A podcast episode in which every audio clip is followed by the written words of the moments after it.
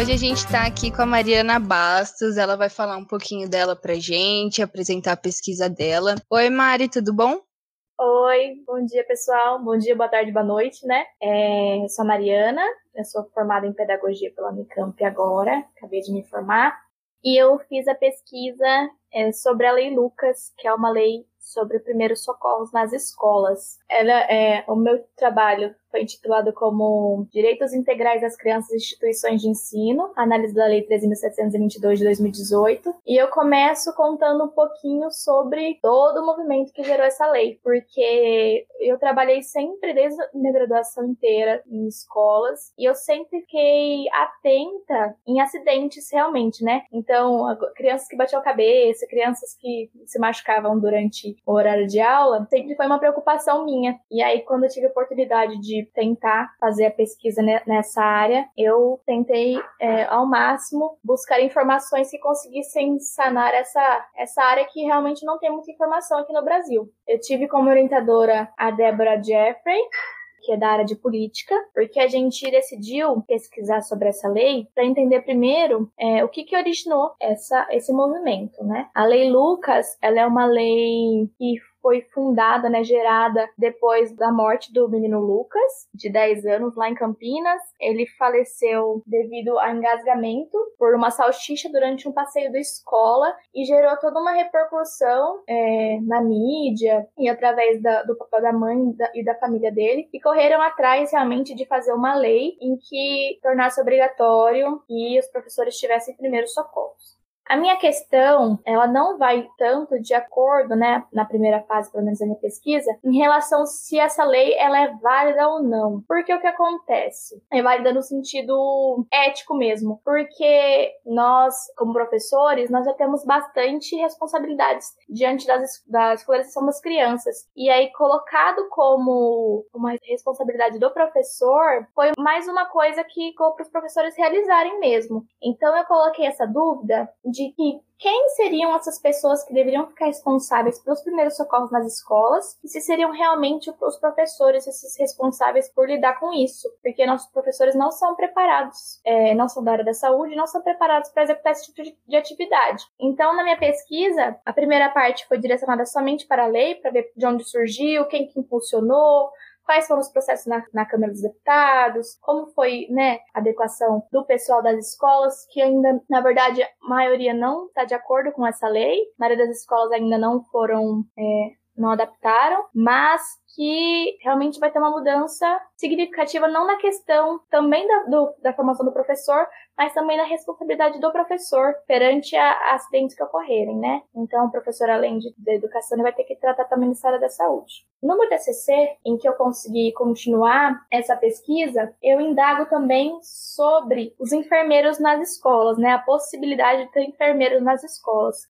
Na Colômbia, por exemplo, que é onde o meu TCC conseguiu encontrar é, casos que tem enfermeiros nas escolas, mesmo que raramente, foi visto que o encontro da área da saúde com a educação ele pode ser muito proveitoso se for utilizado corretamente, né? Então, com um profissional da saúde na escola, por exemplo, se consegue realmente ter esse apoio em acidentes, ter apoio em, até esclarecimento de dúvidas, também em aulas sobre o corpo humano, sobre doenças. Então, a gente conseguiu ver vários aspectos que poderiam ser melhorados se tivessem enfermeiros nas escolas e não que essa responsabilidade da saúde, né, de prestar atendimento emergencial, ficasse na, na mão dos professores. É lógico que é realmente algo que a, a primazia, né? Parece algo muito interessante, mas se a gente for observar de perto, a gente fica indagado sobre será que não é mais uma coisa que a gente está colocando para o professor fazer? Então ficou mais nessa linha. Muito interessante, muito importante, né? Pesquisas como essas que buscam entender uh, as nossas leis e também os questionamentos que você trouxe, com certeza. A gente pode, inclusive, conversar um pouco sobre isso aqui. E Mari, nesse processo de fazer um, uma pesquisa que envolve é, analisar uma lei e todo esse processo de tramitação, como, como que foi para você? Qual metodologia você usou? Então, eu tive que realmente ir atrás dos documentos oficiais, né? Para encontrar todos os, os arquivos realmente que mostrassem as informações sobre cada passo. Eu tive que aprender muito nome, né, que é usado dentro da política, dentro realmente dos, do, da, da Câmara dos Deputados, por exemplo. E como forma de metodologia, eu usei duas teorias diferentes, que foram é, Bowl e Ball, né, que eu tenho é o ciclo de políticas de Bowl e Ball, e na verdade ele propõe vários campos de análise, né? E eu baseei em duas coisas a, a minha pesquisa, né? Eu influenciei em dois contextos, que é a produção de texto e o contexto de influência. Então eu busquei nessas leis, é, a primeira coisa, quem foram responsáveis pela escrita realmente dela, né? E também analisei as edições nas, nas ementas e também analisei o contexto de influência, né? O que, que influenciou a geração dela. Outra coisa que eu usei também como apoio foi os autores Ernesto Laclau e Chantal Mouffe também, que eles analisam qual que é a relação dos discursos perante aos resultados mesmo da sociedade. Para a gente ver como que os discursos né, de, um, de um determinado grupo, eles tornam-se um consenso geral. Entendi. Na sua pesquisa, eu vi que tem toda uma questão de desse grupo, acredito que seja, por exemplo, a minha, né, que tem certa influência. Eu vi também que você é, separou outros projetos de leis que eram semelhantes a esse e ainda não tinha sido aprovado. Como foi esse processo? Então, realmente, uma das partes da pesquisa foi comparar com projetos de lei que não haviam sido aprovados em nenhum momento da, durante a política brasileira, né? Então, foi visto que desde 2011 tinham projetos parecidos. Alguns falavam de ter uma enfermaria nas escolas, alguns falavam de ter realmente um enfermeiro. Então, assim, tinham várias propostas com o mesmo objetivo, que era de assegurar né, o atendimento emergencial, mas que essa proposta em específico conseguiu, né, é, alavancar e ser realmente virado transformada em lei. Então, é uma observação interessante, porque a gente pode pensar que várias propostas poderiam salvar crianças nas escolas. Sim, mas por que essa em específico ela ganhou visibilidade, né? Então a gente coloca também como fator a visibilidade da mídia, né, a propagação da mídia em relação ao acontecimento que gerou a lei, né? Também a busca da família por efetivar essa lei através de procura de vereadores e de políticos que elevassem realmente esse movimento. Então, eu pensei, né, observando todo esse cenário, que muitas, muitas possibilidades estavam lá colocadas, né, para que fosse executado esse mesmo objetivo de proteção das crianças. Mas essa em específico, ela tomou, né, o lugar, ela tomou a posição de representá-las por ter sido uma lei que, assim como outras leis no Brasil, elas são ocasionadas por pessoas e casos específicos. Por exemplo, na comparação da lei que eu fiz, eu comparo com outras leis que também tiveram um nomeador de uma, uma vítima. Então, por exemplo, a lei do menino Bernardo, né? Ela é uma lei que foi conhecida no Brasil inteiro, tornou-se lei devido a um acontecimento de uma pessoa específica. A lei Carolina Dickman também é a mesma coisa, que teve também uma repercussão muito grande, né, em crimes cibernéticos e que foi é, aprovada rapidamente. Então, fazendo uma comparação com essas leis, a gente vê que no que convergem, que são produzidas por situações específicas específicas, né, em que tem uma vítima como nomeador dessa lei. Então ela tem essa característica também. E a lei Lucas, ela teve uma agilidade assim enorme. Ela teve só oito meses de tramitação. E a gente observa que isso não ocorre na política brasileira, né? É uma coisa realmente que foi algo bem atípico que é de se chamar atenção, né, do porquê que ela foi tão rápida. Qual que é, seria a média de espaços que, que as leis são discutidas? Para fazer uma comparação em números, a lei do menino Bernardo, né, Bernardo Boldrini, que fala sobre violência e negligência, o tempo de tramitação dela foi quatro anos. A lei Maria da Penha, que é conhecidíssima né, no Brasil, ela teve dois anos para realmente ser aprovada. Então, a gente vê aí oito meses é bem pouco perto dessas leis, leis famosas também. E nesse processo, quais foram as maiores dificuldades que você teve? Eu acredito que, assim, as minhas maiores dificuldades foram encontrar algumas informações específicas, porque mesmo que a legislação brasileira tenha alguns canais de transparência, algumas coisas a gente não tem realmente como saber, né, como foi o passo a passo que gerou aquela lei. Então, algumas faltas de informações foram mais complicadas assim para realmente pensar na pesquisa. E outra coisa também é que faltam informações sobre a área da saúde e a ligação com a área da educação. Mesmo que muitas vezes essa, é, haja essa ponte, né, da escola e da área da saúde, né, nos estudos tem pouca coisa que pode juntar essas duas áreas em relação, por exemplo, à educação sexual, à educação para a saúde. Então, ainda poucas informações que consigam revelar realmente essa lacuna que existe entre a, a área da educação e da saúde. Entendi. Então, no final da sua pesquisa, os quais foram os resultados que você encontrou?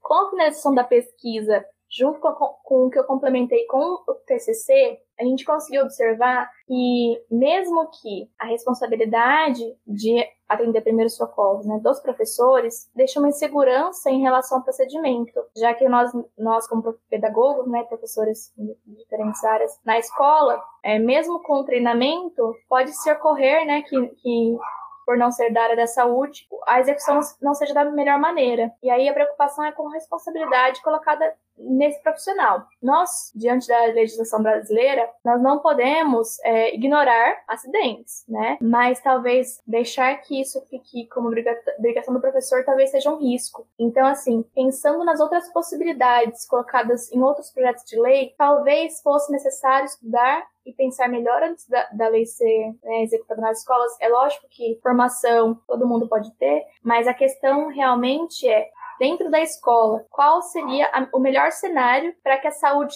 fosse realmente assegurada. Então, a colocação final foi de que realmente seja necessário que um profissional da saúde intervenha nesses casos. Talvez como auxílio, não só é, em casos extremos né, de acidentes, mas também nós vemos uma, uma preocupação em relação a outras áreas né, de educação. Então, nós observamos que os enfermeiros nas escolas podem ser muito úteis, já que eles podem ensinar as crianças e os professores sobre as questões de saúde, e esse estudo na Colômbia confirmou cada vez mais isso. E se o profissional da saúde estiver acompanhando a educação, é, é muito mais proveitoso e consiga ter essa, essa ponte para a formação das crianças, para que elas também tenham primeiros socorros e também consigam, né, ou tenham pelo menos o treinamento de primeiros socorros, para que isso fique não como obrigação, mas como uma segurança e que também não fique uma responsabilidade para o professor. Muito importantíssimo isso, né? Porque realmente é uma responsabilidade muito grande e, e, e óbvio que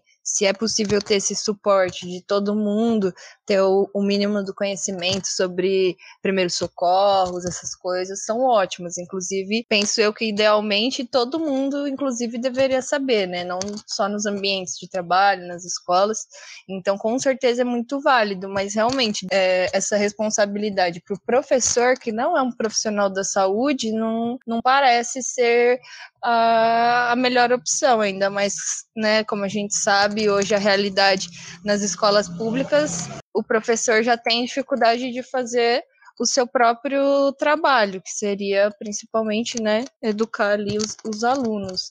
Então, com certeza é muito pertinente e importante essa discussão, apesar de ser um, um ganho, né? Uma lei que realmente é, tem o objetivo de proteger a vida do, das crianças, dos alunos, tem esses esses parênteses que tem sim que ser discutido, né? Muito importante essa discussão, muito legal, Mari. Exatamente. Então, assim, essa lei, ela é boa, né? Só que realmente ela efetivamente é, consegue contemplar todas as áreas né, de emergência nas escolas, aí fica essa questão. Mas realmente foi um ganho em relação à proteção de, da, das crianças, né? De ter pelo menos o treinamento, mas fica essa questão de que não só os professores precisariam ter também, né? Os primeiros socorros, em tantos lugares acontecem acidentes, inclusive em casas com os pais, né? Também poderiam ter esse treinamento. Sim, sobre a questão da, de uma lei, né, que protege as crianças, eu acho que é válido colocar aqui, né? Porque, é, inclusive, eu vi um pouco lá no começo da sua pesquisa que é, é sobre a forma que hoje as crianças estão, né, na nossa sociedade. Infelizmente, ainda a gente não, não reconhece tantas crianças, é comum muitas, muitas pessoas falarem, ah, porque eu não gosto de criança, não sei o quê. Enfim, a gente acaba não valorizando, a maior parte da sociedade não escuta o que elas têm a dizer, não valoriza a opinião das crianças. Leis como essa, né, a lei da palmada, por exemplo, também, que traz esses direitos da criança, das crianças, com certeza é, são ganhos mas claro que tem sempre que tá tendo esse debate, até porque, por exemplo, né, se fosse, acredito eu, se fosse a, a, a grande preocupação fosse realmente a garantia dessa segurança para os alunos, essas leis que tinham sido, eu, eu dei uma conferida, acho que foram oito leis, fora essa da lei, do, lei Lucas, que propunham essa mesma coisa.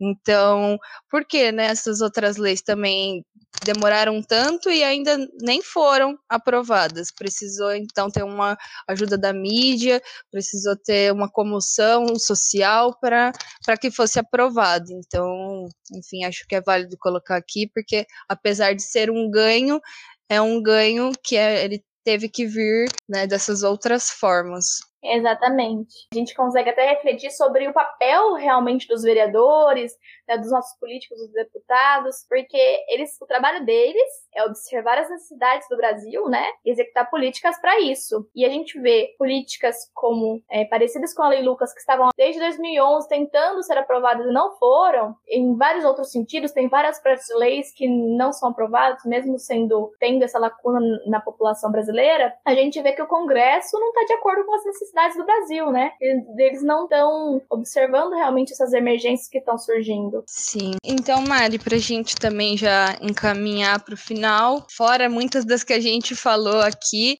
qual a importância você dá para essa pesquisa, tanto para você quanto para a sociedade? Eu acredito que essa pesquisa tem o intuito de começar o debate sobre a saúde nas escolas, porque ainda temos muita lacuna em relação a isso, e assim, não é uma crítica direta à lei, porque é uma lei que está iniciando realmente essa, essa ligação da saúde das escolas, mas é, é um, um pensamento de início para nós conseguirmos refletir, porque nós, perante educadores, né, nós não temos essa, esse pensamento em relação à saúde. E a gente tem que observar também, é, nesses primórdios né, da educação, quais são as legislações que estão atendendo a nossas escolas, os nossos professores e os nossos, as nossas crianças também. E esse, essa preocupação, ela deve vir não só para observar, mas para questionar também as formas né, que estão dadas. Bom, Mari, muito obrigada pela sua participação aqui no podcast. Agradecer em nome do PET.